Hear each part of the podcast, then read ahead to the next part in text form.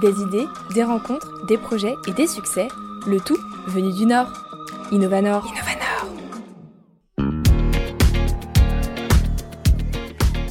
Alors qu'ils étaient encore étudiants, Victor, Grégoire et Barnabé ont créé la start-up Garta Bécane. Leur idée, proposer une solution de stationnement aux motards grâce à un système de parking partagé. Aujourd'hui, ils ont terminé leurs études et se consacrent pleinement à leur projet. C'est à Euratech que j'ai rencontré Grégoire et Barnabé pour parler de leur projet et de leur amitié qui a elle aussi pris une dimension entrepreneuriale. Salut les gars, ça va bien? Ça va bien et toi? Bah oui, super, je suis ravie de vous retrouver euh, ici donc dans vos bureaux à Euratechnologie. Donc on va parler de votre projet euh, Garta Bécane. Mais avant, vous êtes motard vous? Alors, on est donc euh, on est trois cofondateurs et parmi les trois cofondateurs, on a deux motards. On connaît, euh, on connaît les problématiques auxquelles on s'adresse. C'est de votre expérience de motard qu'est né euh, le projet Garta Bécane. Alors, euh, c'est l'expérience de, de, de motard de, l'un d'entre nous, qui s'appelle Victor, qui est, qui est le troisième, qui n'est pas présent ici, euh, qui est né Garta Bécane. euh, et elle est née aussi également de constatation de, de problèmes de vacances euh, dans, dans les parkings euh, et également de façon plus globale de, de tous les problèmes globaux de, de tous nos autres compatriotes motards. On va dire ça comme ça.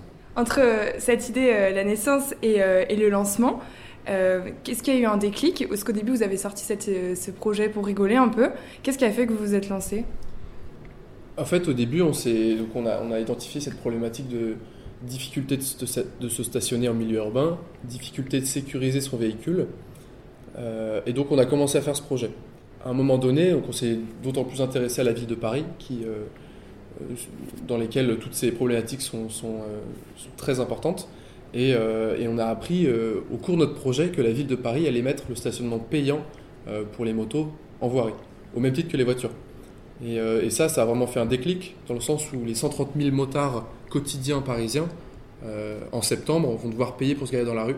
Et donc le marché va exploser, et c'est ça vraiment qui a mis un coup de boost à notre projet, et qui nous permet donc d'avoir une vision vraiment beaucoup plus intéressante dans ce projet, et qui vraiment nous permet de, de, de, comment dire, de, de répondre à une problématique présente, mais qui sera d'autant plus euh, exacerbée dans les mois prochains.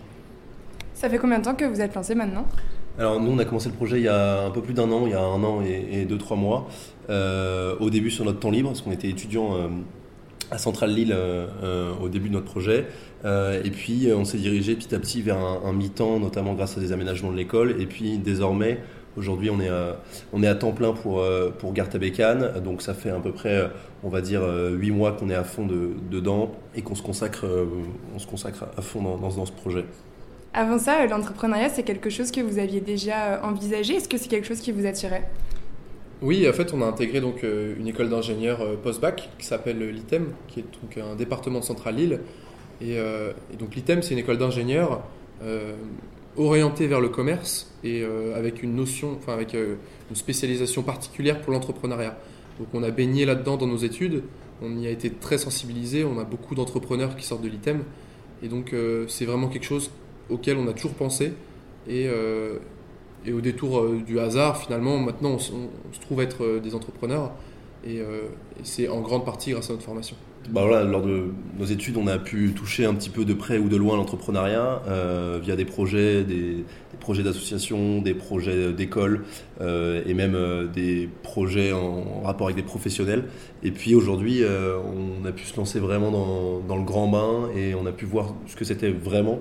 Euh, aujourd'hui, c'est une aventure qui nous apprend euh, énormément de choses en termes de compétences, de connaissances et, euh, et de réseau également. Donc euh, c'est quelque chose qui est, qui est hyper gratifiant pour nous de pouvoir mettre en application euh, certaines choses qu'on ait, qu'on ait vues pendant nos études euh, dans le concret. Alors, on reviendra sur votre parcours en- entrepreneurial un petit peu plus tard. Euh, avant, on a parlé donc de Gare Tabécane dans les grandes lignes, mais concrètement, qu'est-ce que c'est, comment ça fonctionne? Et quelle est la solution que vous proposez? Alors, Garta Bécane, c'est c'est la solution de stationnement pour les motos, dédiée aux motos. On propose un, un principe de colocation. Donc aujourd'hui, un motard qui cherche une place, euh, donc il va galérer, il va aller sur le bon coin, il va aller sur, euh, sur peut-être des sites spécialisés dans le parking, mais rien n'est vraiment adapté à la recherche de parking moto. Les espaces sont soit trop grands, soit inadaptés, soit peu sécurisés. L'idée de Garta Bécane, c'est de, répondre à toutes ces problématiques. Donc, euh, notre principe de base, c'est la colocation. Sur un espace où on peut mettre une voiture, euh, l'idée pour nous, c'est de mettre 3, 4 ou 5 motos pour permettre d'un côté d'augmenter la rentabilité d'un propriétaire et de l'autre côté de faire baisser les prix de la location pour les motards. Voilà, donc sur Garta on a euh, toutes ces mises en relation et toutes ces, locations sont gérées via la plateforme euh, qui est automatisée avec la génération de contrats automatiques, le paiement et le prélèvement euh, automatique également, que ce soit pour le client ou pour le propriétaire de la place. Et on, s'active sur plusieurs marchés, notamment les particuliers, des propriétaires de places particulières, qui eux souhaitent, ont des problématiques de rentabilité avec dû à la désertification des centres-villes, des voitures dans les centres-villes. Et également, on fait du, euh, on travaille aussi également avec des parkings professionnels, donc des bailleurs sociaux euh, ou des parkings d'ouvrage en acquisition et en aménagement sur des volumes de places beaucoup plus importants qui nous permettent d'assouvir notre légitimité de, la plateforme référence du parking euh, moto en milieu urbain. donc voilà, c'est à peu près tous, nos, scopes d'activité qui, sont résumés ici. Alors si on est, si on est propriétaire d'une place de parking ou qu'on cherche une place de parking, comment, comment est-ce qu'on fait pour vous contacter? Alors, il y a plusieurs solutions. Euh, directement via la plateforme, euh, il y a un formulaire qui est possible de, remplir. Donc nous, ce qu'on propose, donc ça va être soit de, référencer euh, ta place de parking, ou alors carrément de venir aménager, valoriser cet espace, et ensuite de le, mettre à disposition de la location des motards. Nous, de notre côté, on a aussi un gros travail qui vise à chercher des, des parkings. Donc ça se fait un peu des deux côtés. Soit on vient vers nous, soit on, on va directement prospecter, chercher euh, des parkings auprès des particuliers, des entreprises, euh, des, bailleurs sociaux ou de, tout type d'institut qui pourrait avoir, euh, tout institutionnel qui pourrait avoir des parkings. L'idée, c'est également d'assouvir notre notoriété sur. Aujourd'hui, on a plus d'une cinquantaine, une soixantaine de parkings sur, sur Paris intramuros. Et lorsque le client, le motard ou le scooteriste euh, recherche un parking proche de chez lui, proche de son lieu de travail, et qu'il n'y en a malheureusement pas assez proche euh, voilà, de ces lieux, euh, il a la possibilité d'effectuer, de, cliquer sur un bouton qui, envoie une demande de recherche de parking avec l'adresse souhaitée. Et nous, à ce moment-là, on peut convertir, via une demande d'un client, on peut convertir un propriétaire d'une place voiture en plusieurs places moto, en créant de la valeur, en créant de la meilleure rentabilité et en créant une offre en ayant déjà la demande directement euh, enregistrée euh, sur notre plateforme. Donc c'est un bouton qui aujourd'hui marche très très bien. Euh, voilà. C'est vrai qu'une des grosses problématiques à laquelle on fait face, c'est que pour pouvoir avoir de la demande ou pouvoir avoir de l'intérêt sur notre plateforme, il faut générer une offre, une grande offre pour, pour pas, pour pas que le, le visiteur soit, soit déçu. Donc euh, c'est un travail de longue haleine euh, qu'on fait, donc de, proposer un grand nombre de places de parking. Malheureusement, pour nous, c'est quand même compliqué de, pouvoir euh, répondre, enfin de pouvoir répondre à toutes les demandes et de pouvoir avoir des places partout, partout à Lille, partout à Paris, partout dans les autres villes. Donc, pour nous, c'est vachement important aussi de pouvoir répondre à des demandes directement. ça nous permet un petit peu d'inverser, enfin de prendre ce problème à contre-pied. Alors en ce moment, dans les, dans les grandes villes, j'ai l'impression qu'on encourage vachement la mobilité douce. Vous n'avez pas l'impression d'aller un peu euh, à contre-courant? Du coup, comment est-ce que vous vous positionnez par rapport à ça? Nous, euh, au niveau de la mobilité douce, dans un premier temps, notre, euh, notre cœur de métier, c'était de répondre à une des problématiques présentes de mobilité tout court. la mobilité douce, c'est un problème qui répond à différentes problématiques, mais pas à ceux de nos clients pour l'instant. Euh, en effet, le fait d'habiter en banlieue ou euh, d'avoir des, transports en commun qui sont mal desservis oblige les gens à prendre un scooter, une moto, euh, peu importe, qui leur permettent d'avoir une liberté de déplacement. La mobilité douce, on y réfléchit, on y réfléchit énormément pour penser plus loin. Aujourd'hui, notre vision qu'on a, elle est à 5-6 ans. mais on sait que dès 2030, ce sera, la ville sera transformée, que ce soit Paris ou d'autres villes, euh, et on y réfléchit. Euh, l'idée, c'est de se concentrer sur euh, les scooters et motos électriques, qui, qui est un marché qui est très émergent via différents projets en interne. Mais on préfère pour l'instant les, les, garder en, pour nous, tout simplement.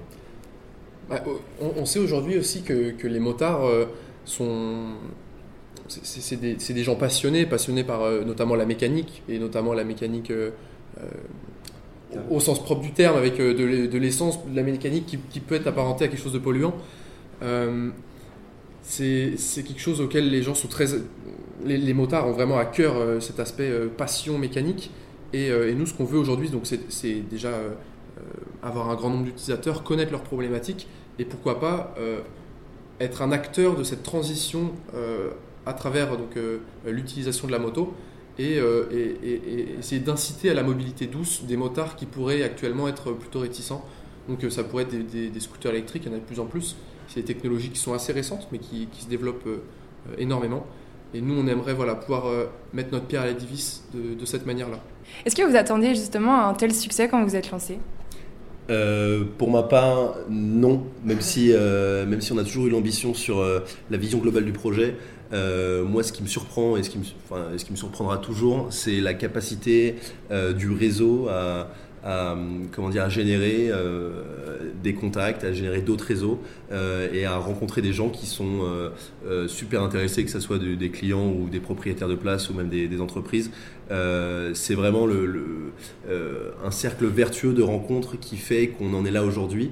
et en fait, on avait une, au départ, on avait une ambition qui était certes assez grande, mais comment, comment y arriver? On n'avait aucune, aucune euh, on n'avait aucun, cheminement au préalable de comment est-ce qu'on va arriver à là. Et on se rend compte que les rencontres et, le réseau, c'est quand même quelque chose d'assez euh, d'assez pertinent et d'assez efficace. Euh, et, voilà, aujourd'hui, on est installé ici à Roi Technologie. on est soutenu par les autres boîtes, on se soutient mutuellement et on, fait plein de rencontres de, façon simple et, et, business aussi. Donc c'est vraiment chouette comme expérience. La particularité de votre projet, c'est aussi qu'il a été construit entre euh, amis. Enfin, vous étiez camarades de classe, aujourd'hui vous êtes euh, amis, je pense. c'est ce, qui dégage en tout cas. Comment est-ce que vous gérez ça? Est-ce que c'est difficile de trouver un équilibre? Donc ouais, pour euh, recontextualiser un petit peu, on, s'est rencontrés sur les bancs de l'école, on a fait 5 ans d'études ensemble. donc on était, avant d'être associés, on était très très bons potes. On a vécu ensemble, on a, on a vraiment vécu notre vie étudiante tous ensemble. Et, aujourd'hui, donc on, est partenaires, on est on est associé. Euh,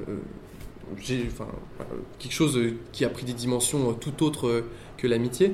Et euh, finalement, euh, on arrive bien à s'y retrouver quand même, parce que parce que c'est peut-être aussi une force de bien se connaître, de connaître les capacités de chacun, la manière de fonctionner de chacun. Et donc ça évite aussi toutes les frustrations parce qu'on a eu l'occasion de travailler ensemble à travers d'autres projets, des projets perso, des projets d'école. Donc maintenant on sait très bien à qui on a affaire parce que on a vécu ensemble aussi. Et ça permet aussi donc de, briser des barrières, de parfois aller plus vite, de, savoir euh, qui a le bon rôle euh, au bon moment. Et, euh, et donc pour nous, c'est une force. Et aussi également, il y a des, petites anecdotes assez marrantes, c'est que au début, lorsqu'on est passé en temps plein sur Garta Bacon, c'était assez dur de se détacher du professionnel. Même lors des week-ends, bah, nous on travaillait beaucoup pour le projet, même, même en week-end, etc.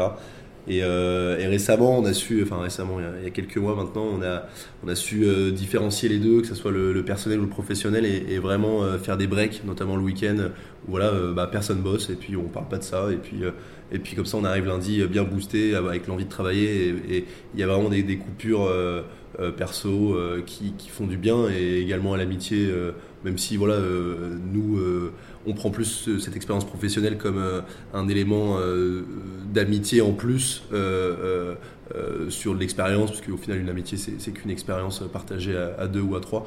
Et, nous, ça vient enrichir cette, cette amitié de base. Et on arrive à faire aussi la différence et trouver des moments de break. Donc ça, c'est vraiment important.